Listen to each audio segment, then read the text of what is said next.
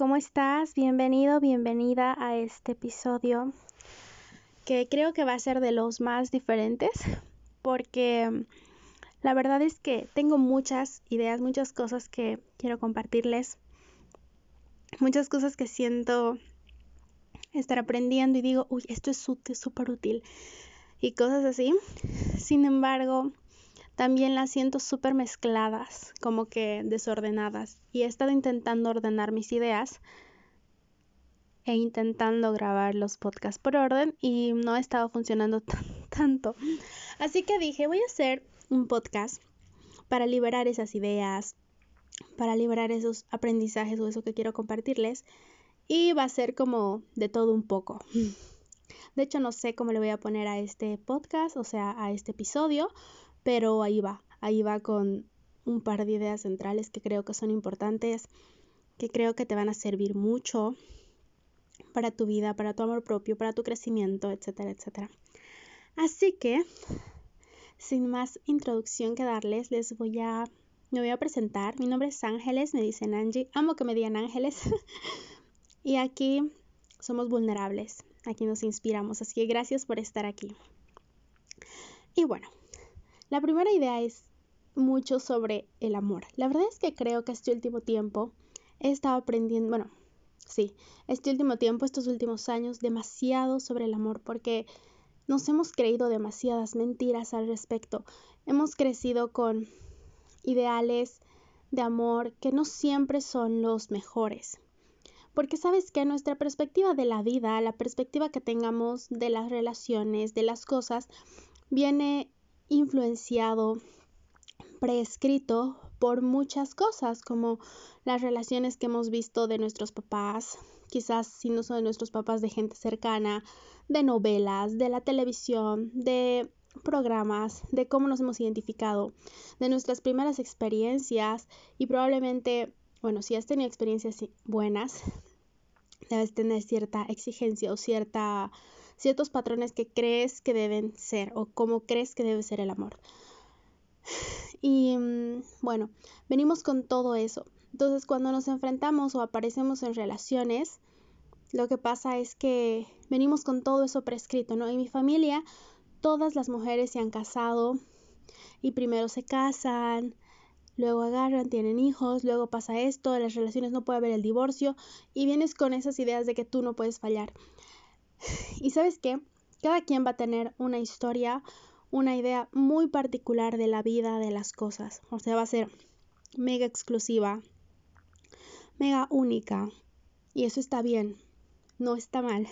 Simplemente creo que cuando llegamos a cierto punto, tenemos que romper esas ideas, cuáles te funcionan y cuáles no. Por ejemplo, creo que yo he crecido con una idea, y bueno, creo que muchas personas, muchas mujeres tal vez, con estos comentarios de relaciones cero sanas. Actualmente mi mamá sí lleva una relación súper sana con mi padrastro, pero actualmente sus relaciones anteriores no eran así. Y no voy a entrar a eso porque no, no me compete. Pero trato de decir que mucho de mi entorno familiar ha sido como que relaciones violentas o relaciones de demasiada dependencia y estos comentarios de todos los hombres son iguales. O no sé si tú has escuchado, pero yo recuerdo que de niña decían, todos los hombres están ahí hasta que consigan su objetivo. La verdad es que yo no sabía cuál era su objetivo hasta que crecí y lo descubrí. pero lo que trato de decir es que estas ideas que todos los hombres son iguales o los hombres solo quieren una cosa. O esas son las frases más comunes o todos los hombres son unos niños y hay que educarlos, o sea, ideas que a veces nos compramos y no siempre nos compramos, sino que vienen y nos las dan y nosotros a veces como niños las tomamos y luego en futuras relaciones una experiencia no determina el resto del amor. Y eso, la verdad es que ha sido una frase y no solo una frase, sino un gran aprendizaje, porque para mí yo había crecido con un montón de argumentos y con esta idealización de que yo tenía que ser perfecta, porque si yo era perfecta, yo era merecedora de grandes cosas. Ahí es cuando entro un poquito en conflicto con el tema de la religión y del pecado, porque recuerdo que por mucho tiempo y si eres religioso, religiosa, respeto mucho lo que tú creas, aquí es solo cómo ha sido mi experiencia, porque creo que algunas personas lo toman súper personal lo que digo, como si fuera un ataque y no es así, y me lo han, bueno, una persona me ha dicho, como que, ay, ¿por qué te metes con la iglesia? Y yo no me estoy con la iglesia, estoy contando cómo ha sido para mí. El punto es que yo recuerdo que por, por muchas cosas mi idea era ser perfecta, o sea, yo tenía que ser perfecta, yo tenía que ser la Angie pura y todo hasta el matrimonio, porque si es que yo me mantenía, eh, si es que yo me mantenía en esto, yo era merecedora de un buen hombre que me ame, ¿por qué? Porque yo había cumplido todas las reglas, porque no había pecado y cosas así que yo misma las compré, o sea, que yo misma creí que, era que iba a ser merecedora de cierto tipo de personas solo por cumplir ciertas cosas. Gran error. Y quiero decirte eso que respetando mucho lo que creas, el término de pecado, el término de ser merecedor, y esto pasa también por tu cuerpo, de que a veces creemos que si tu cuerpo se ve de cierta forma, te mereces esto. O si estás delgada, te mereces comer. Si tu cuerpo, no, si has empezado a comer chatarra, tu cuerpo no merece comer más comida. O sea, son un montón de cosas que a veces tenemos que trabajar. A veces vivimos en un, no sé si es el encierro, pero como que en una burbuja, ignoran, viendo solo lo que queremos ver. Si sentimos una mínima cosa de dolor, de vulnerabilidad, la ignoramos y la tapamos con positivismo, con otras cosas, con alcohol, con drogas, no sé, lo que sea. Y, algo que me dijo el psicólogo hace mucho tiempo fue, y creo que se los compartí antes, que realmente me tocó esa frase. Me dijo, una vez que despiertas al monstruo, ya no puedes ignorarlo. Y cuando dice monstruo se refiere a una vez que empiezas a como prender una linterna a tu interior, empiezas a ver, a cuestionarte, empiezas a decir, uy, no puede ser que esto me lo, había, me lo haya creído, no puede ser que me había sentido tan, me había cargado de tanta culpa. Ya no puedes ignorarle, ya aprendiste las luces de lo que no querías ver. Y es una vida mucho más honesta, que no dejas de aprender, porque yo siento que estoy en el momento de mi vida más genuino. Yo hace tiempo, bueno, yo digo que amo esta edad porque no, no es que sean las cosas fáciles, pero siento como como que soy yo más que nunca, o sea, nunca me había permitido ser yo misma. Y eso que aún creo que hay muchas cosas que me faltan trabajar, pero nunca me había permitido ser yo misma porque pensaba que ser como yo era no era válido. Era tímida, y la gente me calificaba como, ay, es que nunca habla, es que es muy tímida. No era timidez, era ansiedad social. De hecho, ahora soy, soy muy... Y eso, o sea, mi ansiedad social, que la llevaba arrastrando desde niña, desde temblar para hablar, que es muy denso. Ahora a veces, ahora se ve como, antes de dar una opinión, tiendo a analizar mucho la situación, como analizo el tipo de personas, analizo qué tipo de comentarios hablan y digo, si doy mi opinión aquí, mm, creo que no vale la pena, algo así. Soy mucho más analizadora, pero siempre me habían calificado como una persona tímida y no era timidez, era ansiedad social. Porque de hecho suelo ser mucho más extrovertida, aunque no me molesta la idea de ser tímida, quizás hayamos. Pero bueno, lo que trato de decir es que una vez que empezamos a ver en nuestro interior, a decir, ¿por qué creo esto del amor? ¿Por qué creo que todos los hombres son iguales? ¿O por qué creo que las mujeres son más inteligentes para ser infieles? Por ejemplo, eso es algo que yo escuché. ¿O por qué creo estas cosas? ¿Por qué creo que, que una mujer debe ser, no sé, debe vestirse de cierta forma y es valiosa. Una mujer que sale a fiestas no vale la pena. Y hay un montón de fotos de no pidas esto. Les hablo de memes aquí, pero no pidas esto y hay una chica comprometida con alguien. Si es que eres así, una chica bebiendo. O sea, ¿cuándo mezclamos las cosas?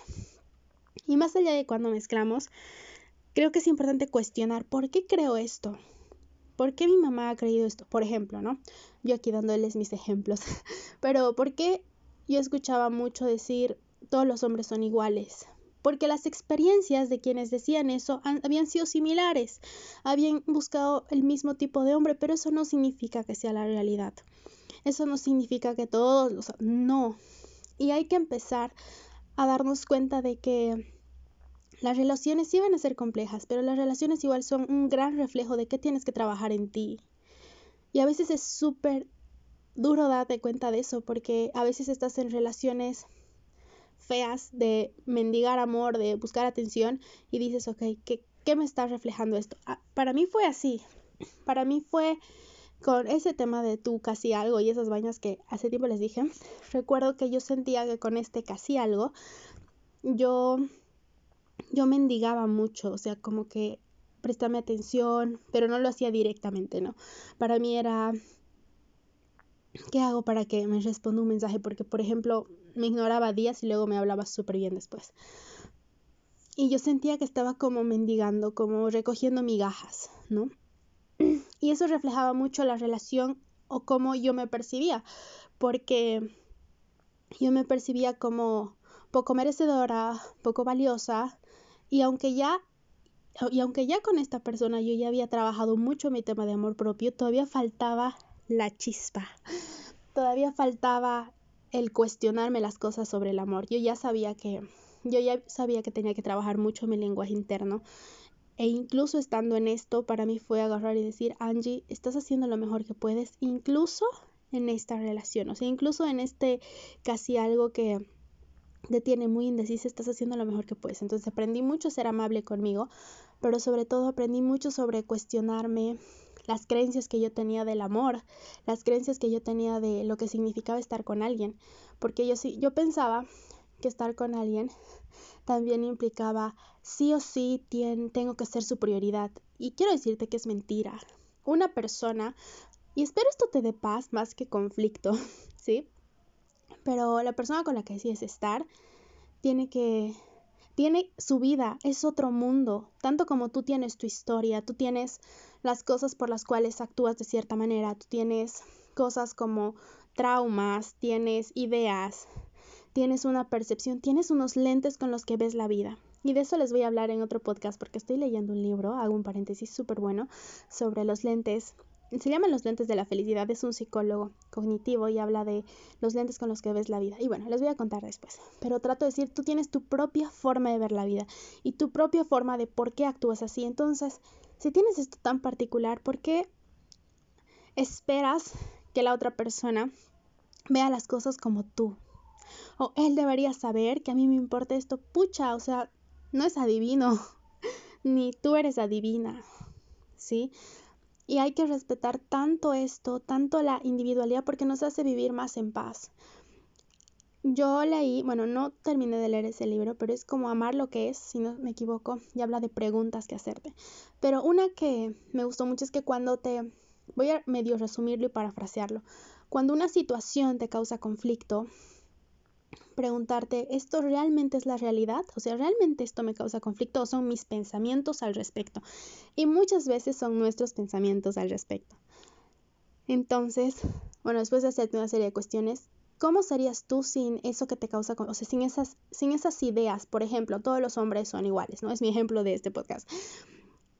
¿Cómo sería, cómo sería la Angie que piensa que no, no todos los hombres son iguales? Y pucha, sería mucho más abierta, ¿no? Como más empática, menos generalizadora y son los hombres, sino más tranquila al respecto. ¿Y qué pensamiento me da más paz? El pensar de estar como al ataque de, ay, no, todos son así, no sé qué, o estar en esta idea de cada persona es diferente. Y no sé tú, pero para mí la respuesta es obvia. Entonces, creo que esta es una invitación que te doy y que la he estado practicando y es, ¿qué te da más paz en tu mente? Pensar qué?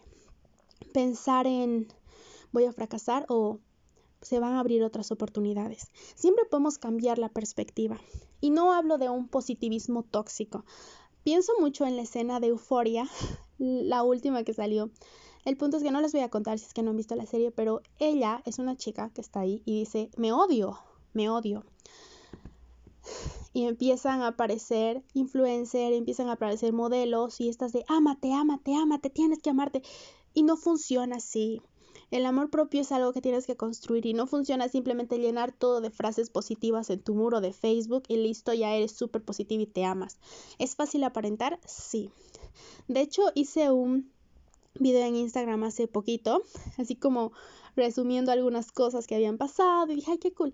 Y obviamente me veo feliz o me veo como alegre en esos videos. Y alguien me dijo, ay, qué lindo, siempre andas feliz. Y yo, ay, está, o sea, no, no, no, no quise tomarlo como una ofensa, pero dije, es tan fácil aparentar, es tan fácil mostrar algo y que la gente crea eso, porque pese a que yo soy muy vulnerable, bueno, al menos con las personas que escuchan el podcast y les cuento mi proceso y qué cosa les puede servir, o la gente que me pregunta cómo estoy y cosas así, me dicen, yo pensaba que tu vida era perfecta. Les juro que hasta ahora escucho cosas como, yo pensaba que tú siempre estabas bien. No puedo creer que algún momento hayas tenido depresión. y mm, no, bueno, el punto es que es fácil aparentar. Y no quiero sonar como esta persona positiva tóxica. De hecho, yo creo que estas cosas se construyen. Pero quiero darte la invitación a que puedas ver esto de otra forma, ¿sabes? Ver esto que, te da más paz, pensar que te da más paz. Te da más paz pensar que cada quien es un mundo y vas a respetarlo o que tienes que tener el control sobre otras personas. No puedes, no podemos controlar a las otras personas y a veces creemos que el amor es control. Algo que me molesta, yo tengo una relación de amor-odio con las comedias románticas, es que hay esto de de hecho, por eso dejé de leer libros así como con cierta temática, porque me empezaron a parecer súper, o sea, estos, estos libros románticos adolescentes súper tóxicos. No todos, pero muchos.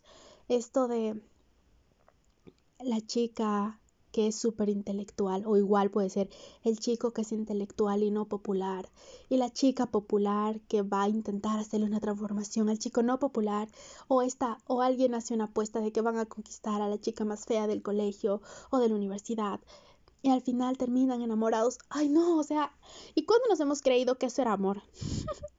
¿Cuándo nos hemos creído que la otra persona nos pertenece y tenemos el control de las cosas? ¿Cuándo hemos entrado en este círculo de por qué le ha dado me encanta la foto de la otra chica. Pucha, porque puede hacerlo. ¿Y qué te da más paz? Estar controlando a quién le da like, me encanta. O simplemente ocuparte más de ti y qué te aporta esa relación. ¿Qué es más constructivo? Y lo dice alguien que no soy una experta en relaciones, de hecho, solo he tenido una, una, una oficial hace tiempo. Y las otras dos no. Y la que estoy en la que estoy ahora. Pero en la que estoy ahora estoy ahora no. El punto es que no, no podría decirles que soy una experta. De hecho, ahora para mí es muy nuevo todo. Para mí es muy nuevo el querer a alguien de esta forma siento que yo hace mucho tiempo, yo suelo escribir y escribo cosas como, como, ok, ¿qué, qué cosa me me ha, venido a enseñar tal persona? Porque me gusta encontrarle propósito, aunque hay cosas que no tienen propósito, la verdad. Bueno, según yo, pero intento encontrarle propósito. Entonces, ¿qué me ha venido a enseñar tal persona? Entonces yo escribí que el primer novio que tuve, ahí como en los 2000 16, me vino a enseñar que el amor era todo o nada, porque yo estaba a medias. Yo realmente era la, indecisa, la que no quería y ahí yo sentí que él me enseñó que el amor es o das todo o simplemente no das nada. Luego, la segunda relación que no fue mi novio, me destrozó. Mm, la verdad es que nunca fue nada, nada formalmente dicho, fue como todo un juego, pero sí fue una relación abusiva y, y bla, bla, bla. Yo sentí que me enseñó tienes que amarte. Fue una forma de tienes que amarte. O sea, me destruyó, literal me destruyó y tuve que volver a construirme. Entonces me enseñó mucho sobre que tengo que amarme. Y ha sido de las lecciones más duras. Por eso es que a mí no me gusta romantizar el amor propio de el amor propio es tu día despacio. Sí, claro que sí, no estoy diciendo que no. Pero el amor propio es, uff, es realmente complicado. Realmente es de estas cosas de cuestionarte, de aprender, de volver a aprender. Y después, bueno, la otra mi casi algo, mi último casi algo, solo tuve un casi algo, pero el punto es que él, yo decía, ¿qué me vino a enseñar? Y mm, creo que me vino a enseñar, bueno, no me, cuando digo me vino a enseñar, no digo que haya venido y me haya dicho, Angie, tienes que amarte, no, sino que con lo que hacían o cómo me hacían sentir, o bueno, mejor dicho, cómo yo me sentía con sus acciones, me hacían cuestionarme cosas. Entonces yo saco ese aprendizaje, pero no es que, por ejemplo, el, el man que me destruyó me dijo, Angie, tienes que amarte, o sea, no, no me lo dijo, de hecho me dijo todo lo contrario, pero... todo eso contrario que me dijo me llevó a una relación mejor conmigo, porque recuerdo que llegué a ese punto de ¿por qué permito esto? ¿Por qué sigo aquí? ¿Por qué sigo aquí cuando me está tratando como si fuera basura? Y cuestionarme eso fue como, ah, es porque no me amo. Y ahí me llevó a amar. No es que hayan venido con lecciones así. Hubiera sido más fácil, sí, pero no ha sido así. Entonces les hablaba del casi algo. el casi algo. el punto es que él me, mm, hacía cosas, o sea, más bien no hacía, no era todo esto a medias y yo estar ahí.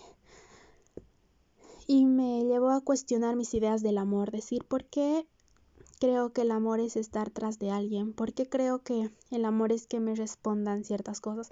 Al preguntarme qué es importante para mí. Y me di cuenta que para mí es importante tener las cosas súper claras, porque yo recuerdo que le decía, ¿qué somos? Y nunca respondía, siempre era, no somos amigos, pero tampoco estamos, o sea, una vaina, ¿ya? Quiero decir una mala palabra, pero bueno, el punto es que yo sentí que esa relación me enseñó a cuestionarme, cuestionarme todo, qué creo del amor, por qué creo, por qué creo esto de los celos, porque según mis amigas, yo soy muy celosa, y me di cuenta que en realidad no soy, es la idea que había tenido yo. Según yo, alguien que te quiere va a ser celoso y eso es mentira. Bueno, si tú crees eso, igual lo respeto, pero es mentira que los celos demuestran que alguien te quiere. Demuestran a veces sí que les, le importas y que quiere protegerte, pero a veces significa mucha inseguridad al respecto. Y también aprendí esto de respetar reglas y de escuchar. Escuchar. Si alguien te dice, no quiere una relación ahora, no quiere una relación ahora. Y sabes, y tal vez no quiere contigo y probablemente con otra persona sí va a querer una relación. y eso fue muy duro para mí aceptarlo porque yo lo, lo, veía desde mis lentes, ¿no? Como que no quiere una relación ahora, pero dice ahora, o sea, probablemente en un tiempo sí, entonces yo voy a seguir, hay unas ideas terribles. Y que también adivinen de dónde me las compré, sí, de comedias románticas, ¿no? Y de estos amores a medias que había visto, de, ay, los hombres siempre son así, son inseguros. No, no tienen por qué ser inseguros. O sea, sí pueden tener inseguridades, pero creo que cuando quieres a alguien, quieres a alguien y no hay cosa que cuestionar. ¿Sí? Entonces me vinieron a enseñar esas cosas. Y hace poquito decía, ¿y qué estoy aprendiendo? Aunque creo que es pronto para decir que es, no, o sea, como que qué estoy aprendiendo ahora y siento que es como si todo esto que había venido aprendiendo de el amor es libertad, el amor es respetar el libre albedrío de otra persona, el amor es dar todo, obviamente cuidándote primero a ti, el amor es prioridad tú, después la otra persona. Como que todos estos conceptos de te mereces el amor que tienes, siento que ahora es como aplicarlos, ya, ya, ya ahora los puedes aplicar.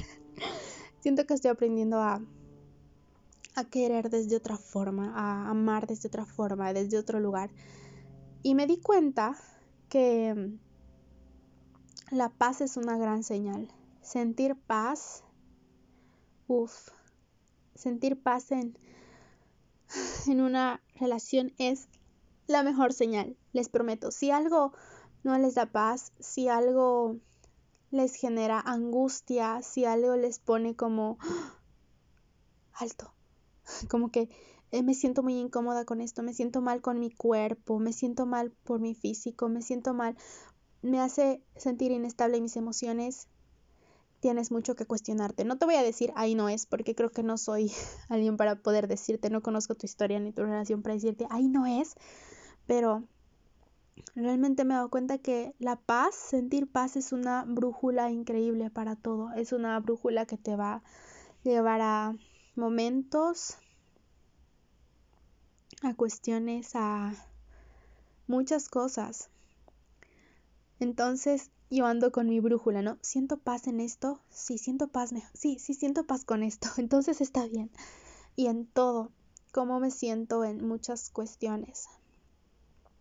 Y bueno, creo que este podcast se habló más de relaciones que según yo era de todo, pero vamos a hablar del amor y otras variantes. Me gusta cómo suena ese título. No sé si a ustedes les gusta.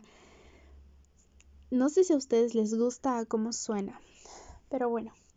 Entonces, esto de comprender el amor desde otra perspectiva creo que es tan importante porque a veces creo que nos trata de, se trata de volver a construir. Algo que antes yo no estaba de acuerdo para nada, para nada, para nada, era que esas familias que decían, creo a mis hijos sin una religión y que ellos decidan, yo decía, ¡Ah! ¿cómo puede ser posible? Si yo algún día tengo hijos, van a ser desde niños así. Y si crees eso está bien. Pero ahora me doy cuenta que cosas sobre el amor es importante que, claro que des un buen ejemplo, que aprendas, porque y que no entres al amor desde estas cuestiones tan nocivas para las personas como una mujer sí o sí se hace cargo o un hijo siempre, siempre, o sea, no estoy juzgando a las personas que piensan diferente, sí, pero espero tampoco me juzguen, pero esto de un hijo siempre es una bendición, no importa, aunque no tengas ni siquiera para comer y no va a tener un buen futuro, o sea, creo que hay cosas que hay que hablarlas bien, como para tener un hijo tienes que tener estabilidad emocional, económica, que tenga todas las posibilidades. ¿no? Y obvio, si lo, que decidas tú está bien, pero son como mis, mis ideas generales que creo sobre algunas cosas. Y creo que sobre el amor es importante también dar este chance de, de libertad, ¿no? De expansión, sin hablar desde nuestra experiencia. Algo chiquito que pasó fue que que, mm, que yo tuve que desaprender fue, y esto lo trabajé en terapia, yo aquí les cuento lo que hablé en terapia y no sé si esto les conté, creo que no, pero recuerdo que mi papá engañó a mi mamá cuando, bueno, cuando yo ni había nacido, creo. De hecho, tengo un hermano. Me encanta porque siento que aquí yo les chismeo mi vida pero me siento muy en confianza. No es algo de lo que me avergüence, la verdad, y no es algo por lo que juzgue a mis papás. De eso igual les voy a hablar en un cachito. Pero el punto es que tengo un hermano que nació en abril y yo nací en junio. O sea, mi papá le engañó a mi mamá y de hecho las embarazó a las dos. Perdón por eso. Ya deben ser secuelas del COVID porque me dio COVID hace una semana. Pero ese no es el punto. El punto es que después Yo recuerdo que cuando mi mamá muchas veces hablaba sobre, sobre mi papá, hablaba mucho de, de lo infiel, ¿no? De lo mujeriego que era. Y yo agarré esa idea, obvio, de niña, ¿no? Y dije, a los hombres tienen que ser mujeriegos y no sé qué. Y yo me acuerdo que guardaba mucho rencor por mi papá, mucho así como odio. Y cuando hablaba en terapia, cuando hablé en terapia, una psicóloga me dijo, pero ¿por qué te pones así? Tu papá le engañó a él, a tu mamá, no a ti. Y no sé cómo te suena eso, pero fue como, como quitarme un peso porque dije, sí, o sea, yo amo tanto a mi mamá que yo agarré su historia y la hice mía, como si, uy, y eso lo hacemos inconscientemente. Muchas veces agarramos la historia de nuestros padres, eh, de algún progenitor con el que te identifiques o con quien has vivido. En mi caso, mi mamá, porque yo viví con ella, fui criada por mi mamá. Entonces me agarro su historia y la hago mía y me enojo con mi papá, pero hay que aprender a separar esto, ¿sabes? Hay que aprender a separar que y aprender a decir que nuestros papás han hecho lo mejor que pueden, ¿sabes? Tú haces lo mejor que puedes todo el tiempo y tus papás también hacen lo mejor que pueden. Entonces es sin juzgar su historia. Y yo recuerdo que esto lo hablé con mi mamá, le dije, ma, en realidad mi papá te engañó a ti, no a mí. O sea, mi papá nunca, o sea, no. Y para ella también fue algo de, Sí. Y de hecho nunca más me volvió a hablar de esa forma. O sea, no es, no es que haya borrado la historia y es maravilloso, pero ya, ya no la vive por medio de mí, ¿sabes? Ya no me la transmite. Entonces, esas cosas son importantes porque eso de alguna forma te libera. Por eso es que creo que es importante cuestionar sin juzgar, porque de verdad los papás nadie nace sabiendo cómo ser padres y no conoce sus circunstancias. Y es lo que te decía y te estoy diciendo todo el podcast. ¿Qué te da más paz? Perdón, que anda haciendo esto. Pero bueno, ¿qué te da más paz? ¿Con qué idea te, te gustaría vivir mejor? ¿Qué te hace vivir mejor? ¿Sabes? Si tú vives mejor, tu entorno también se ve reflejado en eso. Entonces es súper valioso que tú puedas cuestionarte, sí, y también fuera de solo cuestionarte, también como que como que darle otro significado, darle otro significado. Y sé que a veces suena súper trillado, pero perdonar a veces es soltar eso y decir, pucha, o sea, yo no tenía el control, tú no tenías el control de lo que tu, tu mamá o tu papá ha decidido, tú no tenías ni idea. De hecho, lo que ellos hacían salía de tu control. Si sueno ronca es por mi garganta, sí, perdón. Y es estas, es estas cosas que, por eso a veces es importante y por eso a veces recalco el tema de la terapia, porque con un buen profesional estas cosas salen, ¿no? Y te das cuenta. Y no significa que vas a estar en terapia toda tu vida.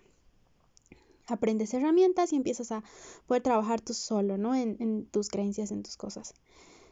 Y sin crear superioridad, sin creer que tú eres mejor que otras personas. Ah, ya. Entonces les hablaba de que, voy a volver al ejemplo, así como que, y es que esto de de que los niños crezcan sin una religión. Creo que deberían ser así en muchas cosas y que cada quien construya su camino. Y no estoy diciendo que des herramientas, pero no desde una forma cerrada, ¿no? Como que si no sigues nuestra fe, eres el peor, o sea, no. O si no crees y estas cosas, no eres parte de esta familia, porque nos encanta pertenecer, sino dando todas las posibilidades, pero hablando desde la forma más genuina. Y que el niño, que al final, bueno, está bien que lo construyas hasta cierta edad, pero después va a crear sus propias cosas, de acuerdo a lo que tú, has, tú le has enseñado, de lo que tú has aprendido, de lo que ha visto. Va a poder construir su propia verdad. Hay familias súper conservadoras que sus hijos terminan eh, siendo homosexuales o transgénero y no está mal, pero a veces creemos que, y esto les cuesta mucho trabajarlo después, y tenemos, ay, es que de niño sí o sí tiene que jugar con autos, y le ponemos género a las cosas, cuando realmente cada alma, cada persona ha venido a cumplir cierto destino en esta tierra. A veces nos desviamos de nuestro destino, sí. De hecho, ahí creo que empiezan los casos o los lugares donde hay cosas que nos preguntamos como por qué hay gente que asesina, por qué hay esto, ¿no? Es una desviación fuerte de nuestro propósito. Pero hay otras personas que no. y de hecho estoy segura casi segura de que si tú estás escuchando este podcast, eres de las personas que está intentando, de las almas que está intentando cumplir su destino, porque estás conectando conmigo, estás conectando con esto y no es casualidad, no es casualidad que, ay, esto me, me emociona, no es casualidad que yo esté hablando de este tema, que de hecho estoy sin ningún guion, que de hecho he estado hace, llevo toda esta semana intentando grabar un podcast sobre cuerpo, que yo creo que lo voy a grabar, pero no me está saliendo, no me fluye y de repente digo, voy a hacer una charla y les voy a hablar de esto. Y miren, ya voy 30 minutos hablando de esto súper fluido y súper bien. Entonces, no es casualidad. Y no es casualidad que tú estés aquí escuchándome. No es casualidad. Tienes algo que aprender. Algo que juntos vamos a aprender. Porque todos estamos de una o de otra forma conectados. Y eso les decía, creo que el COVID eso nos ha mostrado que estamos conectados de alguna forma. Y bueno, es cuestionarnos las cosas, ¿sabes? ¿Por qué crees lo que piensas? ¿Por qué crees que las cosas deben verse de cierta forma? A veces tenemos esta idea que, uff, para mí ha sido loquísimo, ¿sí? Esto de las amigas son para siempre, si dejan de ser tus amigas, nunca han sido tus amigas. Y qué radical, y creo que no es cierto. Tengo mis amigas de colegio, yo siempre las voy a amar, de verdad. Y no son, no son las personas que sepan mi vida en estos momentos, de hecho. Mis amigas de colegio son, yo recuerdo que esa época de colegio han sido lo mejor que yo he podido tener en esa época porque yo me sentía, bueno, yo tenía muchos, muchos pedos mentales, ¿sí? y el punto es que ellas me aceptaron, me aceptaron como su amiga, me hicieron parte de su grupo, y para mí eso fue lo mejor de lo mejor de lo mejor. Así que yo siempre voy a decir como que las amo, pero ya no son parte de mi vida, no. De hecho, una eh, literal me dijo que ya no quiere ser mi amiga o algo así, entonces está bien que decía eso, pero eso no significa que en su etapa, en sus años, no hayan sido mis amigas. Claro que han sido mis amigas. Ahora no es lo mismo, no, no es lo mismo y eso es, así es. Pero a veces tenemos estas ideas incluso de la amistad, ¿no? Justo escuchaba y decía em, en un podcast, otro podcast que escuchaba, y era como que a veces tu mejor, o sea, el amigo que te va, va a estar para ti a las 3 de la mañana cuando estés súper mal, va a ser el amigo que no se acuerda de tu cumpleaños porque es súper desorganizado y el amigo que se acuerda de tu cumpleaños no va a poder estar porque se organiza. O sea, y hay diversidad, hay cosas así. Y creo que es importante que desde la paz, desde que tengas tu brújula y tu kit de herramientas emocionales. Ay, nunca, oye, esta frase me encanta. A veces este podcast está fluyendo. Pero tu kit de herramientas emocionales, ¿a qué me refiero? Paz. Si siento paz, ok, puedo continuar. Como mi intuición. ¿Qué me dice mi intuición? ¿Se siente bien? ¿Cómo, cómo se siente mi cuerpo? Mi cuerpo, ¿qué me dice acerca de de estar en este lugar, porque tu cuerpo te avisa, como sientes náuseas, sientes dolor, no quieres estar, y escuchar eso y saber a dónde vas a. No es que vas a ser súper abierto, súper abierta y vas a estar con todas las personas, no. Solo significa que vamos a tener una brújula que nos va a guiar y si sentimos paz vamos a saber que podemos aprender algo, ¿no? Y, y cosas así. Y en cuanto a la amistad, igual hemos creado un montón de cosas. Las amigas deben ser incondicionales. Yo era así, o sea, yo decía, las amigas tienen que ser incondicionales. Y la verdad es que tú tienes que ser incondicional para ti mismo. Y después, si puedes, sea no para ti, puede ser para otras personas. Pero hay esto de amistad. Y tus amigos no tienen que ser iguales a ti, no tienen que pensar igual que vos, no tienen que tener las mismas ideas puedes tú ser pro legalización del aborto y tu amiga pro vida, no pasa nada, puede. O sea, eso es algo que también tenemos que aprender que no es una regla general que todas las personas a nuestro alrededor tienen que tener las mismas ideas que nosotros y que así va a funcionar. O sea, no, o sea, tenemos, demos el derecho a las personas a ser diferentes. Y que eso no significa que nos odiemos entre nosotros, eso no significa que tengamos que vivir, no, obvio hay personas que van a ser súper cerradas y si eso no te da paz, si no puedes con ello, pues no, la verdad es que yo, quizás en este podcast sueno más abierta ahorita que lo digo, pero la verdad es que yo soy muy intolerante. hay temas con los que yo soy mega intolerante y yo no puedo estar ahí porque no, no aguanto. Y está bien, eso no está mal pero es desde el respeto, desde el respetar a alguien, desde decir respeto tu idea, pero tú lo que estás diciendo, la verdad es que me causa, me, enoja y no quiero golpearte, no, mentira. Ay, bueno, no es tan mentira, porque yo diría algo así, pero no, no soy violenta, soy cero violenta, pero lo diría así. Bueno, lo que trato de decir es que, que es importante cuestionarnos las cosas y volver a construir y decir, ok, para mí, ¿qué es amistad? O que quiero a alguien así. Y bueno, ¿qué tal? Este es mi amigo, este no es mi amigo. Y puedes calificar a la gente en niveles de importancia y de amistad. Puedes hacerlo, claro que sí. Yo sé que la amiga a la que yo puedo llamar a las 3 de la mañana es la amiga que probablemente ahorita esté súper cuidadosa con el tema del COVID. O yo sé que es mi amiga, y si escuchas este podcast las amo, pero es mi amiga que es mamá, entonces sé que ella no puede agarrar y venir corriendo a mi casa o llamarme porque está en otra y no significa que está mal, es diferente, ¿no? Y bueno, creo que son cosas que cuestionarnos, cosas que aprender, cosas que tenemos que volver a construir, a veces derribar y volver a construir nuestros conceptos. Permitámonos el error, permitámonos el equivocarnos y escucharnos, de verdad. Amigos, amigas, amigues, escuchemos nuestro corazón, escuchemos esa voz interior que nos dice, hey, por aquí no es. Yo sentía que en muchas ocasiones solo faltaba que alguien esté con un letrero y me diga, hey, sal de ahí, vete. Siento que me hubiera ahorrado tanto porque cuando les hablo de, de, experimentar o de entrar con su kit emocional, no les digo vayan a relaciones tóxicas, sino, no, les digo escúchense, aprendan y saquen sus propios y cuestionense. O sea, por ejemplo, si la idea que si tus papás han tenido una relación maravillosa o una relación sana y de repente su concepto de tus papás donde las relaciones tienen que ser sanas y pucha, eso te encanta, te sirve, te da paz, no lo, o sea, lo cuestionas y dices, pero esto me sirve y listo, no significa que todo lo que nos han dicho está mal. Lo que te sirve, lo que resuena contigo y es sano para ti para, para los demás, te lo quedas. De hecho, en este podcast estoy segura que no vas a agarrar todo exactamente lo que dije, vas a agarrarte probablemente un par de cosas que sirven, que funcionan para ti. Si funcionan para ti, genial. Listo, no tienes que hacer más. Y si no, pues las descartas. Y es así, si resuena contigo, bien. Si no, no. Listo, no, no nos complicamos las cosas. Y es así, es así, es entrar así, es cuestionarnos las cosas y poder volver a construir. De una o de otra forma, todos estamos un poquito rotos y el dolor de alguien no disminuye el todo.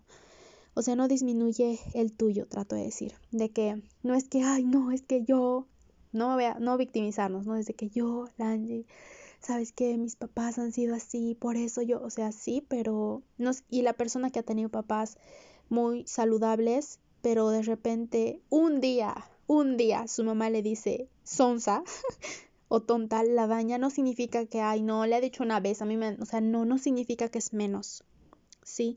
No significa. Y bueno, quiero cerrar este episodio diciéndoles, diciéndoles que me encantó grabarlo, estoy muy, no sé, emocionada, inspirada. Espero les haya servido, espero hayan aprendido. Pueden escribirme, no saben cómo amo que me escriban y que me digan lo que han aprendido o, ay, ¿sabes qué? Tienes razón o tal vez, ¿sabes qué? No tenías razón, lo que quieran. Estoy como psicología barra baja y barra baja amor barra baja propio. Psicología de Amor Propio, también como psico barra Angie, me encuentran en Instagram, también estamos en Facebook como Psicología y Amor Propio y pueden hablarme por ahí. Y quiero hacerles una super invitación en estos últimos minutitos y es que hace unas semanas hice un live con una amiga sobre depresión, porque era el Día Mundial de la Lucha en contra de la Depresión.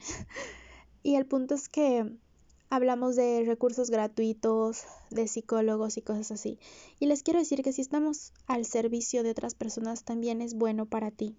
Sí, así que si tú eres una persona que está dispuesta a, no sé, los domingos que no hago nada, me gustaría escuchar a alguien, puedes publicarlo como los domingos que no hago nada, porque me gustaría escucharles, estoy aquí. O si puedes dar tus servicios gratis o tal vez a menor precio, a menor precio tal vez o intercambio de favores. Un psicólogo de la universidad, un docente, decía que a veces las personas no tienen recursos, pero por ejemplo un paciente le dice, soy muy bueno dibujando, ok, cada sesión me traes un dibujo. Y es su forma de pagar. Entonces, seamos un poquito más empáticos, porque sabes, si tú sanas, si hay más gente sana a nuestro alrededor, más consciente, el mundo va a ser mejor. Y aportemos nuestra, nuestro granito de arena. Así que también puedo aportar y quiero aportar mi granito de arena y es que si conoces a alguien o si eres tú alguien que no puede pagar sesiones psicológicas o de contención o quieres que hagamos un intercambio de, sabes que así como soy bueno dibujando y no sé qué, pueden contar conmigo, pueden pasarles mi contacto, pueden hacerlo y yo estoy muy dispuesta a eso y hacerles la invitación a que todos podemos dar un granito de arena. Por ejemplo, ves a alguien, algún indigente que está pidiendo algo, puedes comprarle una hamburguesa, puedes comprarle un refresco y darle, puedes donar tu ropa, la ropa que ya no usas puedes donar. Si te sobra algo de dinero puedes dar alguna causa benéfica, puedes rescatar un perrito de la calle, si no puedes rescatar porque tus papás te van a matar o ya no puedes tener en tu departamento perros, puedes llevar agua, llevar comida para perritos de la calle, puedes ofrecerte voluntariamente en un orfanato. Si eres un profesional en la salud mental, puedes decir que para terapias de contención vas a cobrar menos o puedes dar en algunos casos sesiones gratis. Y así, creo que todos así aportamos y crecemos y quería darles esa invitación de que puedan hacerlo. Y bueno, sin más que decirles, gracias por conectar, gracias por este espacio. Espero hayan disfrutado este episodio y nos vemos en el próximo y el, el próximo jueves. Los amo, les amo mucho. Gracias por estar aquí y les mando muchos besos, abrazos de mi alma a la suya. Bye.